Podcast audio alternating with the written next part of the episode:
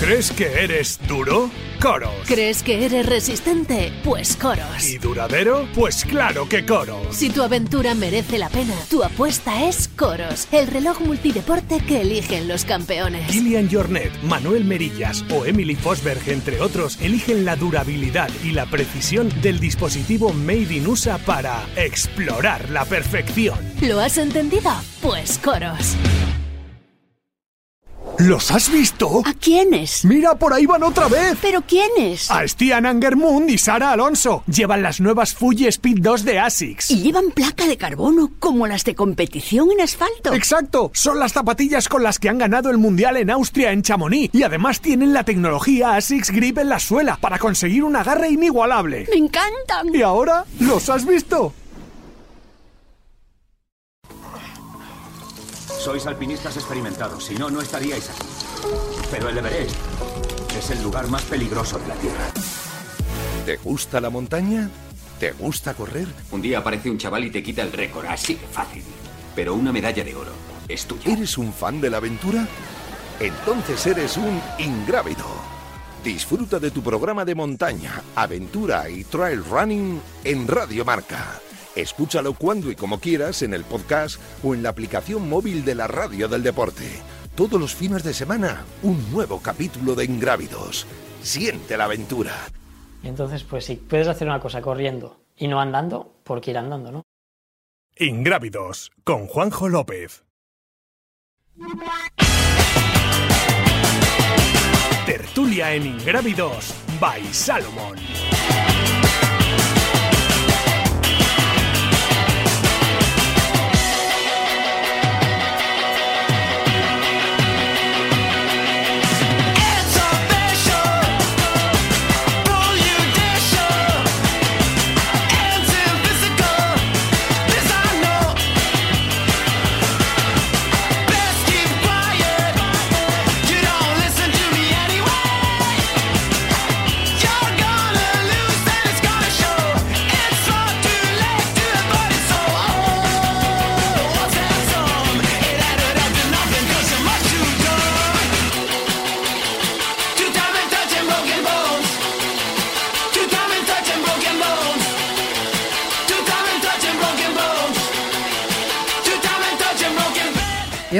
En ingrávidos. eh, es un tema un poco socorrido eh, que hemos analizado, no sé si fue el año pasado, el año de pandemia. eh, yo me acuerdo de estar hablando con Abel Recknold, sobre todo a nivel internacional, Western States, Hard Rock.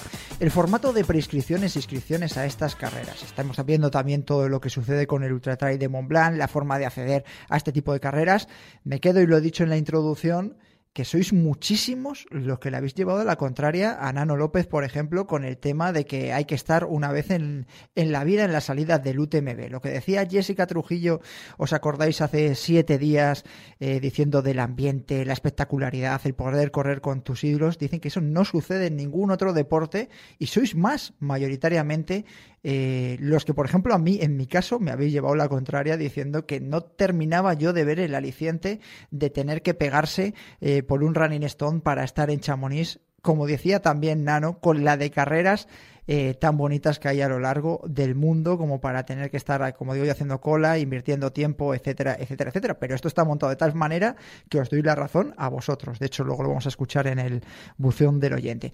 Vamos a hablar de prescripciones porque hemos visto las más de 5.000 prescripciones que ha tenido Peñagolosa, ha abierto prescripciones la travesera integral eh, Picos de Europa, está Cegama ahí al borde de la esquina, hemos visto lo que ha sucedido en Western States y vamos a ver eh, qué formato puede ser el más atractivo, menos atractivo, los condicionantes que hay, como no. Es una cosa que se repite cada año, pero sí que es verdad que hay determinadas carreras que van evolucionando.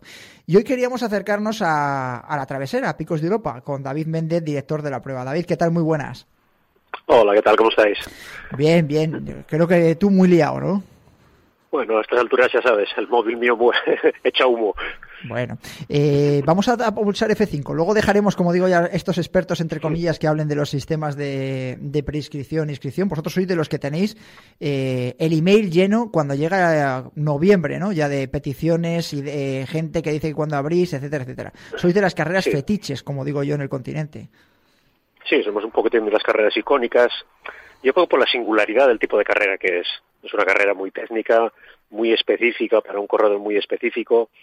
Y aquellos que nos gusta correr por la montaña, pues bueno, al final el sueño de mucha gente es poder acabar una travesera con una traveserina, en detrimento de otras carreras que son más, más correderas. Los nuestros picos de Europa, picos de Europa es lo que es, y ya te implica un tipo de carrera muy, muy específica, con lo cual para los amantes de la montaña, pues bueno, es un paraíso para correr. Oye, has dicho montaña dos veces y por la montaña lo has destacado mucho. ¿Quieres decir algo en antena o, no? No, no, a ver, todos somos conscientes de la evolución que están tomando las carreras. Las carreras cada vez son menos montañeras y más correderas. Hoy día, si tienes una carrera, si tienes una carrera donde la bicicleta no puede ir detrás, no tienes streaming. Si no tienes streaming, no tienes patrocinadores. Si no tienes patrocinadores, tienes menos dinero. Y esa es la tendencia de hoy día. El que quiera el que lo quiera ver de otra forma, pues, pues lo tiene complicado. Pero la realidad es esa. Y hoy día lo que más está teniendo impacto son las carreras, o yo creo que la tendencia es a las carreras más, más correderas, más hacia la montaña que por la montaña, desgraciadamente para nosotros, ¿eh?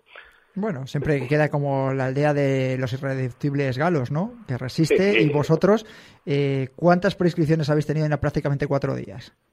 Nosotros abrimos el, el, sábado por la mañana a las 12 y a día de hoy ya hay casi 2.000 prescripciones que más o menos estamos un 15% por encima de, de, otros años. Estamos muy contentos. Porque yo soy de la, de la opinión, ¿eh? y esto me imagino que lo compartirás conmigo, de que las carreras de montaña o por montaña han caído, han pegado un boom terrible, pero yo creo que no hay corredores para tantas carreras como tenemos hoy día en el panorama regional asturiano o nacional. Aquí en Asturias es que cada fin de semana tienes dos carreras. y al final la clientela que tienes es la que es.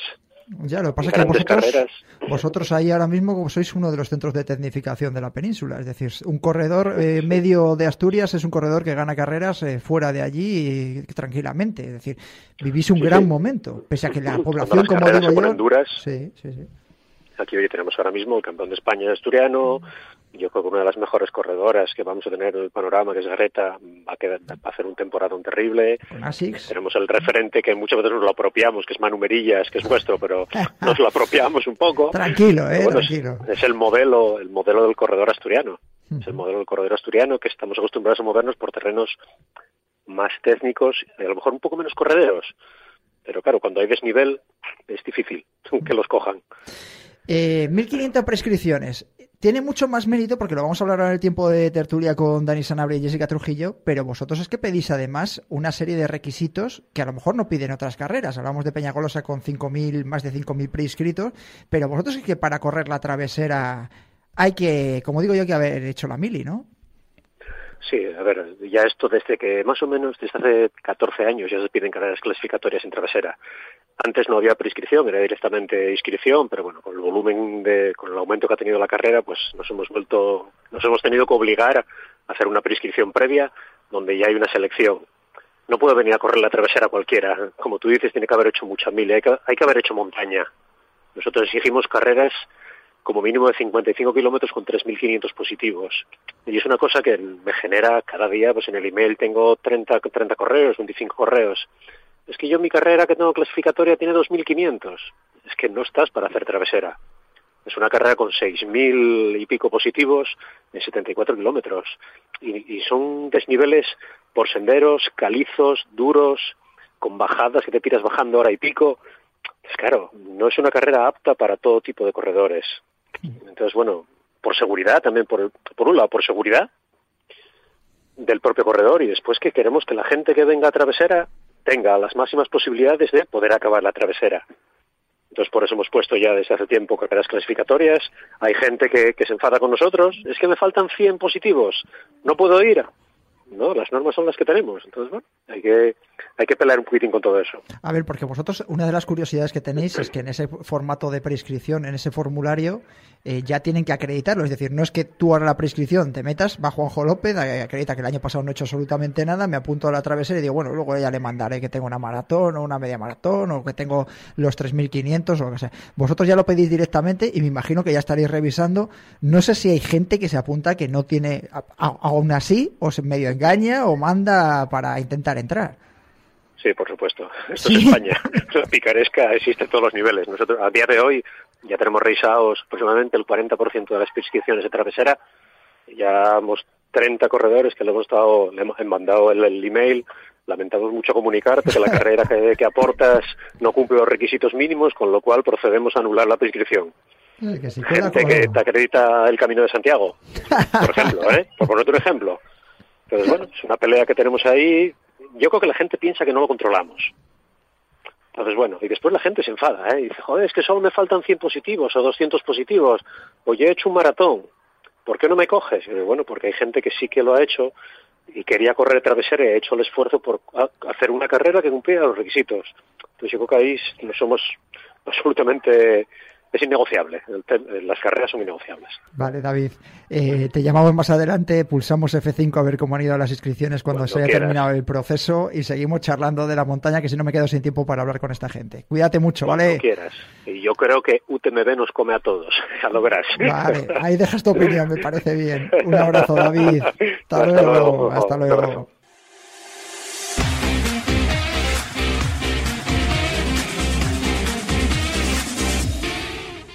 Cuarta y última pista es un gran especialista manejando las redes sociales.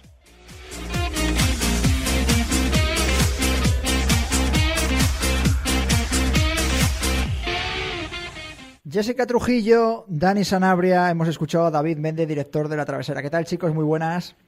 Hola, ¿qué tal? Buenas. A ver, porque como digo yo y decía, es tertulia un poco socorrida o, iba a decir repetitiva, pero es que cada, cada año hay matices. Yo creo que según lo vamos contando también, los medios de comunicación y los propios corredores van proponiendo cosas para buscar la democratización de alguna manera del dosar de esas carreras que todos queremos correr, van evolucionando. Vamos primero con el tema de lo que nos ha contado David, el nivel de exigencia. Ha hablado de que han detectado ya incluso 30 que han intentado colársela de alguna manera para poder correr travesera sin acreditar eh, el poder eh, correrla de, las, de los requisitos tan exigentes que tienen. Piden para participar, en para, para inscribirse, no para participar en travesera, piden una ultra de mínimo 55 kilómetros y 3.500 metros de desnivel positivo y hablan de ultra con 55 kilómetros. Estoy pensando yo en el Cainejo. Una traveserina en menos de 8 horas y media. De, esa manera tiran para casa también un poco. Y haber terminado una travesera. Desafío Cainejo, Ultra Grand Trail sí, de Picos de Europa, Ultra Desafío Somiedo o un Maxi Trail de Cangas Mountain, es decir, los ultras que hay en el Principado de Asturias. Tiran mucho para, como digo, como le he dicho yo a David, para la patria chica. ¿Qué os parece? Ahora que estamos viendo Cegama prescripciones, Peñagolosa prescripciones, lo vimos el jueves. Empiezo por ti, Jessica. Bueno, yo creo que, es una manera también de, evitar que, se preinscriban eh, gente que no está realmente preparada y que lo hace simplemente por lo que hablábamos un poco el otro día, ¿no? Colgarse la medallita de estar en esa carrera y poner en riesgo a otros corredores incluso a la misma organización y a mí me parece a mí me parece bien de hecho yo creo que muchas veces las carreras pecan de pedir eh, pocas cosas a los corredores os doy un dato, eh, también en eso que dices tú, Jessica. Travesera y traveserina suelen tener eh, pocos abandonos, ¿eh? Es decir, la gente que participa, participa con una responsabilidad bastante amplia. Yo creo que por el propio miedo eh, que eh, influja a los, a, los corredores. Es decir, como yo decía, digo, yo no me meto en ese jardín aunque me considerase preparado físicamente, ¿eh? por lo que exige ese tipo de, terreno. Porque a mí me, decía David a micrófono cerrado, dice, aquí hay gente que ha corrido mucho que pregunta que si son necesarios los bastones. en travesera, dice, a nosotros nos entra la risa. Em, Dani, ¿cómo lo ves tú? Bueno, pues me, lo primero que me parece más que correcto que David ponga estos, estos filtros porque efectivamente eh, no se puede comparar lo que puede ser, por ejemplo, una maratón media o una FSP eh, donde no hay prácticamente ningún tramo técnico a lo que puede ser una travesera.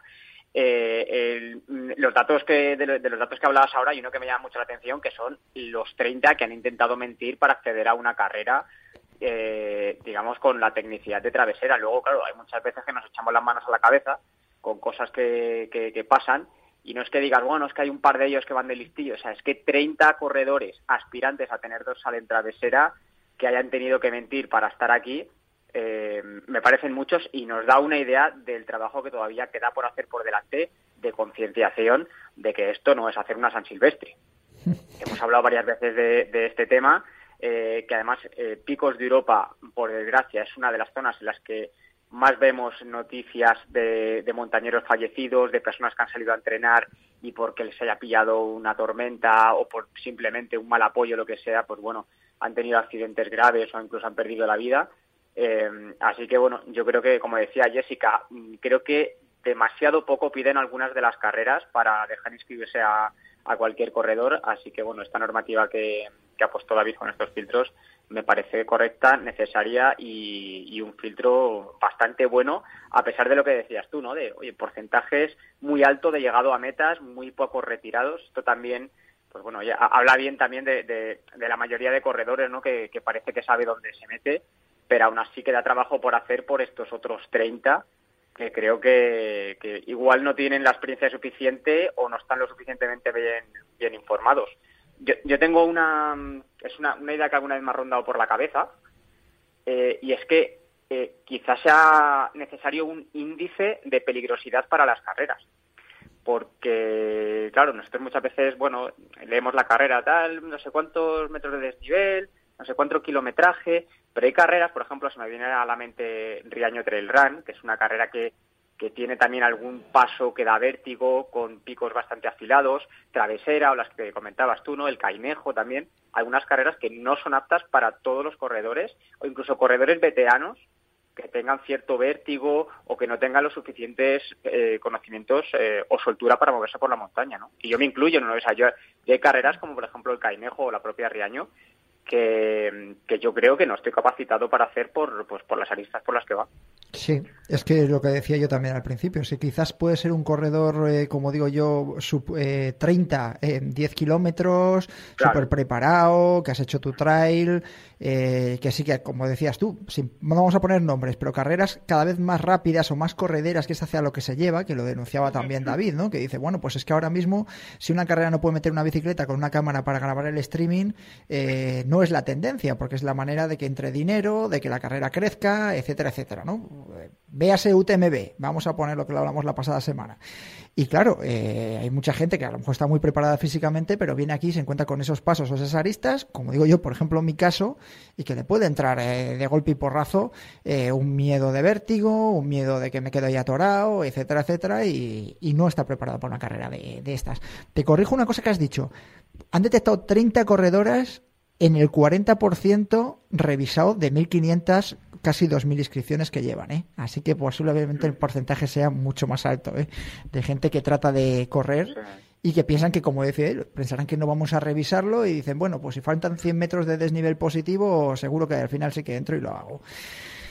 Eh, ¿qué os Jessica, que a ti te, te pilla muy cerquita, eh, más de 5.500 prescripciones para Peñagolosa, que como digo yo, eh, será el ultra con de los o el ultra con más, yo creo que es el ultra con más participación o el evento con más participación con un ultra como es la CSP. Sí, a ver, eh, eran 4.471 en la MIM y unos 750 y algo en, la CSP. Que es curioso porque el año pasado eh, la carrera no tuvo que hacer sorteo en CSP porque con los preinscritos que había se cubría plazas y este año se ha recuperado ese sorteo. Sí que decía Tico en, durante el sorteo, parece que a la gente le ha entrado un poco el sentido común y se apunta a la CSP cuando, cuando se ve capacitado ¿no? para, para hacerla. Yo creo que a nivel provincial son datos muy buenos que nos vienen muy bien para seguir potenciando ese Castellón escenario deportivo por el que se ha luchado y se ha trabajado tanto y, bueno, es que encima estamos recuperando datos de 2018, que fue el año del Mundial, que hubo casi 5.600 inscritos, este año unos 5, esos 5.221. Y, y bueno, mm, yo creo que sitúa la carrera en muy buen lugar. Como digo yo, pionera a nivel nacional y son 25 años, que hace 25 aniversario en esta edición.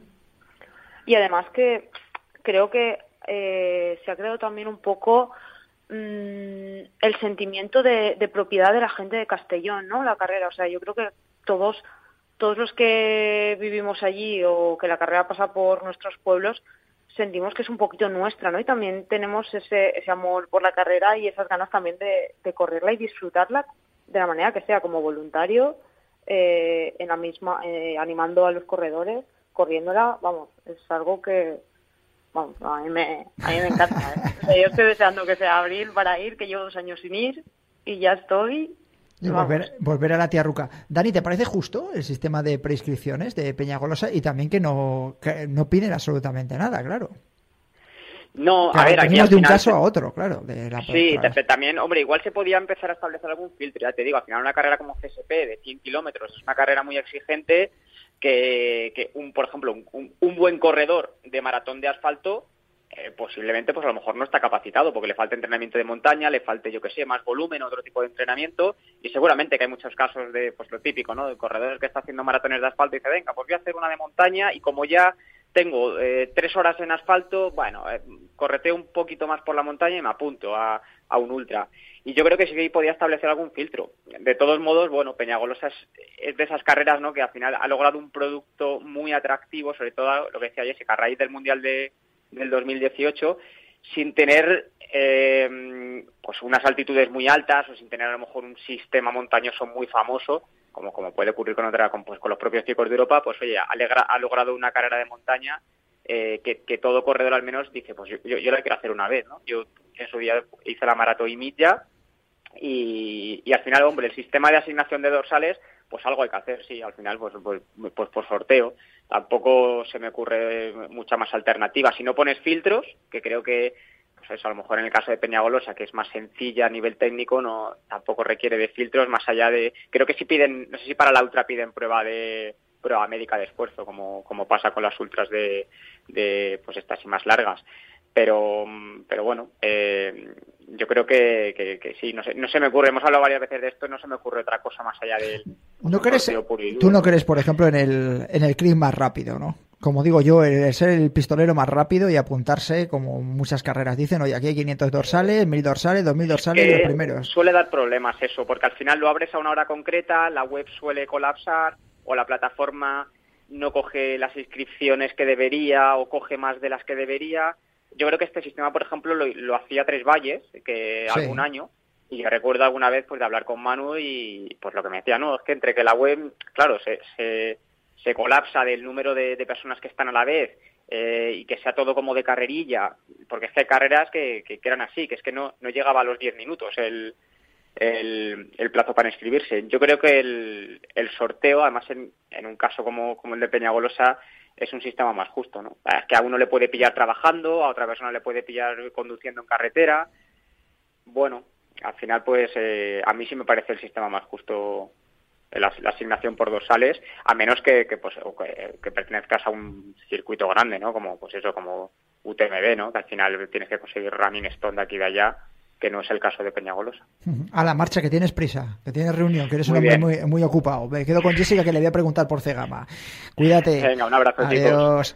Jessica, eh, pasamos de un lado a otro, de lo que contaba David de Travesera, de la, hemos hablado también de Peñagolosa, y eh, te cuento, por ejemplo, la, la contestación de a ver que estoy buscando de Cegama porque le hemos preguntado de que vamos a hacer el programa y qué pasa después de las prescripciones. Hablamos de unas prescripciones de Cegama que van a superar las 15.000 prescripciones este año seguro, si no pasa nada raro. Y le decimos, bueno, ¿qué pasa si te toca la prescripción? ¿Tienes que formalizar algo? ¿Pedís algo? Se supone que cada uno debe saber en qué aventura se mete. Ya, Yo, yo estoy un poco de acuerdo en eso, ¿eh? De hecho, eh, bueno, la semana pasada, después de, del sorteo de, de la misma, hablaba con mi hermana y me decía que, bueno, varias personas del pueblo, tal, les había tocado dorsal y me decía, pero ¿cómo van a hacer esta, esta gente una carrera si lo máximo que han hecho es la marcha no competitiva de Borreo, que son 15 kilómetros? Ya, bueno, también está la parte de responsabilidad de cada uno, ¿no? O sea, yo me encantaría hacer Peñagolosa, pero sé que no estoy capacitada porque estoy preparada para hacer 62 kilómetros en montaña. Entonces yo creo que también tenemos que apelar un poco a la responsabilidad del corredor, ¿no? Que tampoco hace falta ser niñeros de nadie. O sea, creo que cada uno tiene que estar, tiene que ser consciente de para qué está preparado y para qué no está preparado. Si tú llegas a Cegama y en el kilómetro 10 te dicen te tienes que retirar porque llegas mal de tiempo y no vas a cumplir, pues oye, pues mala suerte. Si llegas y en la primera subida te das cuenta que no estás preparado para esos desniveles y para ese terreno y te vas a retirar, pues oye, mm, es tu problema, ¿sabes?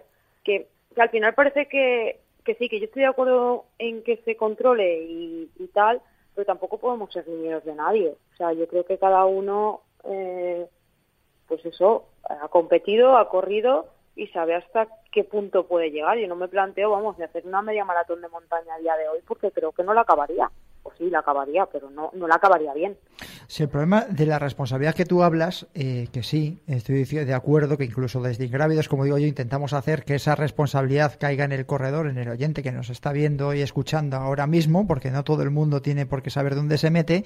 Eh, es que también de alguna otra manera lo que te eso te iba a decir, que tú te encuentras de que sí, me voy a esto es como cuando te inscribes a cualquier tipo de sorteo, cualquier cosa, a ver si me toca, a ver si me toca y luego resulta que en Cegama, que eso se ve, que ya lo hemos hablado también, que en el kilómetro 3 o en el primer eh, habituallamiento te retiras porque no has tenido eh, o porque tu primer punto de corte no has llegado. Es decir, pero bueno, has vivido como decías tú la semana pasada, que por cierto, te lo digo si no lo has escuchado antes, casi todos los oyentes te han dado la razón y no a Lolo, a Nano de que la experiencia UTMB, de ponerse el dorsal, estar en esa salida, disfrutar del evento, es suficientemente fuerte como para no renunciar y merece la pena la inversión que haces en ella. ¿eh? Así que que sepas que te dieron la razón y no esa visión más poética de, de Nano. Yo estuve en 2019 y el ambiente es brutal. Yo no corrí, pero es que da igual que no corras. Es que es brutal. Pues estar, allí ya es una experiencia. Pero es que. Aunque no vayas a correr. Claro, pero uniéndolo con eso, eh, te toca un dorsal para Cegama y dices, bueno, pues me retiro en el kilómetro 3, en el kilómetro 6 y he vivido la, locura esta de estar aquí en Cegama, de ver a Kilian ahí y a todo su equipo, todos los vídeos de grabación, de Sara Alonso, de esta marca, de esta otra, las Golden Trail Series, y ya está, y que me quiten lo bailado. Por esa regla de tres, dicen, pues yo, si voy con esa cobertura, no he podido entrenar, bueno, pues nada, vivo ahí, me retiro hasta donde llegue y que luego me saquen por donde sea. Que te pida una edición pues mala y a ver qué pasa bueno, eh, también podemos decir que también es lícito, ¿no? Que una mm. persona quiera vivir esa salida y retirarse en el 10. Pues bueno, pues yo no lo veo. Mientras no pongas, yo creo que mientras no pongas a nadie en riesgo, que decir, pues yo qué sé, puedes tener un mal día o creer que, estás, preparado. Le estás quitando el dorsal a una persona que a lo mejor sí que está preparada. Ya, ya, ¿eh? eso por supuesto. Yo eso también lo hablaba el otro día eso con mi hermana y tal, y está claro que le estás quitando el dorsal a alguien y y, y demás, pero es que, a ver, eh, el ser humano es egoísta por naturaleza. Ya, ya, ya. Yo no lo haría, yo no lo haría porque, porque soy consciente de dónde están mis límites, pero creo que eh, el hacerse todo con el dorsal, la en la salida de Prima o en la salida de la OCC, ¿sabes? Mm, son muchos likes. Vale, vale, vale. Incluso has metido ahí y has abierto un nuevo melón. Eh, nos quedamos sin tiempo. Yo lo que os digo siempre, eh, dan visiones distintas. Eh, Dani Sanabria, Jessica Trujillo, nuestros contertulios que han estado en el tiempo de tertulia. Habéis escuchado a David Méndez, de director de La Travesera. Quizás la carrera más exigente para poder acceder a ella en la que tienes que acreditar, pero hemos visto otros ejemplos, ¿no? Peña Golosa, que bueno, tiene su sistema de, de prescripciones. Cegama, habéis visto, os he leído la contestación textual de la dirección de, de Cegama. Aquí cada uno es mayorcito y tiene que ser responsable dónde se mete y luego valorar si tú lo harías o no lo harías precisamente por ese ambiente, como digo yo, la mejor maratón de montaña para mí es Cegama Izcorri del mundo. Tener la posibilidad de correrla y de estar junto a tus ídolos o disfrutar de ese ambiente que hay, aunque no lo hayas entrenado, pues como hemos dicho, puede ser la misma lectura que se ha hecho con el Ultra Trail de Mont Blanc la pasada semana, que Pese a que lo que yo pensaba o podía pensar Nano López, la mayoría de los oyentes habéis dado la razón de que el propio evento ya merece la pena todos los sacrificios que se hacen. Y como ha acreditado, pues digamos, el ejemplo de Tenerife Blue Trail con las eh, inscripciones disparadas, que han seguido creciendo siete días más tarde y están cerca de cerrar en determinadas distancias. Jessica Trujillo, cuídate mucho, ¿vale? Venga, gracias. Un abrazote. Eh, ya sabéis, estos temas o otros de los que hemos hablado, por ejemplo el de Leire Fernández y esa proposición de sanción administrativa por parte de los agentes medioambientales de la isla de, Lanzarote, dan para el buzón del oyente. Esta semana tenemos, habéis sido varios los que nos habéis escrito hablando del tema del Ultra de, de y si merece la pena o no. Vamos a escucharlos y cerramos.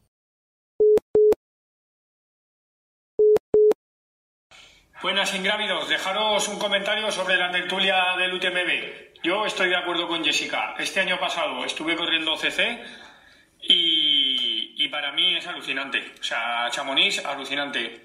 El primer día que llego, me bajo bien temprano a echar un trote por la mañana y la primera persona que me cruzo, Tom Evans con un prototipo de Adidas. Y, alucinas. Y no es postureo, es, mm, es la meca del trail. Y todo el mundo quiere estar allí. Y no estoy para nada con Nano. Me cae muy bien, pero no hay una salida como esa. Ahí este año dos horas y media antes de la salida de UTMB y la gente cogiendo sitio, o sea, ya no cabías. Dos horas y media antes, eso no pasa en ninguna carrera. Gracias, que no sabías cómo dejaros un mensaje. Venga, ingrávidos. Buenas tardes, ingrávidos. Nada, acabo de escuchar el podcast de esta semana respecto al tema del debate de, del UTMB. ¿En serio os estáis planteando por qué la gente quiere coger UTMB? después de tanto tiempo, de tanto hablar de que es el mundial no oficioso del trail, pues la gente quiere ir a correr a UTMB porque es el mundial no oficioso del trail, porque es la mejor carrera que hay a nivel de corredores y la gente quiere estar con los mejores corredores, correr en esas carreras. Eh, que es más de pista o menos pista, eso da igual. Al final el corredor va a muchas carreras que no se sabe lo que se va a encontrar. Por ejemplo, la gente porque quiere ir a Cegama, porque es la mejor maratón del mundo, ¿no? Se dice también. Ni postureo, ni nada. O sea, yo, yo no estaba en Chamonix, no estaba en muchas carreras y no encuentro ninguna carrera con una salida tan espectacular como Chamonix, ¿eh?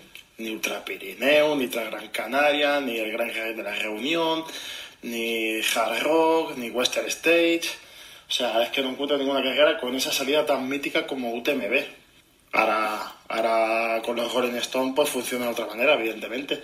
Pero yo recuerdo hace 2017, cogí yo Ultra Pirineo, que la idea era Ultra Pirineo, Lavaredo, o sea, era tras Gran Canaria, Lavaredo, eh, Ultra Pirineo, Bastión por en medio y acababas para, inscribiéndote en Chamonix. Yo tengo compañeros que han ido a Chamonix, han corrido la TDS tres veces, han corrido el UTMB dos veces, han corrido la CCC. Y, no son corredores de postureo, precisamente. ¿Vale? Pues nada, ahí queda dicho. Venga, un abrazo.